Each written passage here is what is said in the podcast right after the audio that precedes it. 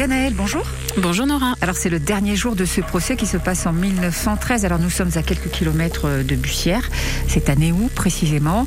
Auguste Étienne est accusé d'avoir volontairement tué son père, François. Que décidera le tribunal? Eh bien c'est ce que nous allons voir aujourd'hui avec vous.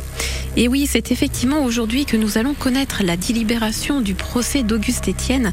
Et rappelons que celui-ci a plusieurs handicaps, dont un qui est la surdité.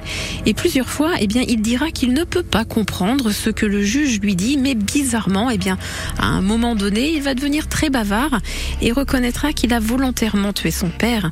Mais il dira tout de même que c'est lui-même hein, qui s'est volontairement jeté sur son couteau.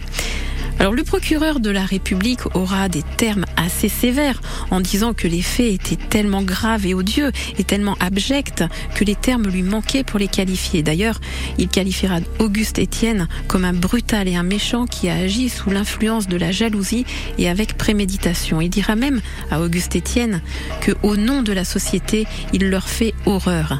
Et il le traitera de boucher et d'assassin et le procureur de la République demandera une peine exemplaire envers Auguste Mais la défense dira qu'Auguste Étienne était plutôt un malade, un irresponsable plutôt qu'un criminel. Et la défense appuiera sur les divers handicaps d'Auguste Étienne pour faire en sorte que celui-ci échappe à la peine capitale.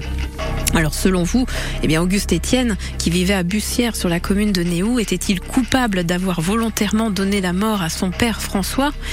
Eh bien, après les délibérations, le jury dira que oui, Auguste Étienne était coupable, mais qu'il avait des circonstances atténuantes. En conséquence, Auguste Étienne sera condamné à 7 ans de travaux forcés suite au meurtre qu'il a impunément commis. Merci Ganaël, on se retrouve dès lundi pour une nouvelle affaire Eh bien, lundi, Nora. À la même heure, bien sûr, sur France Bleu Creuse.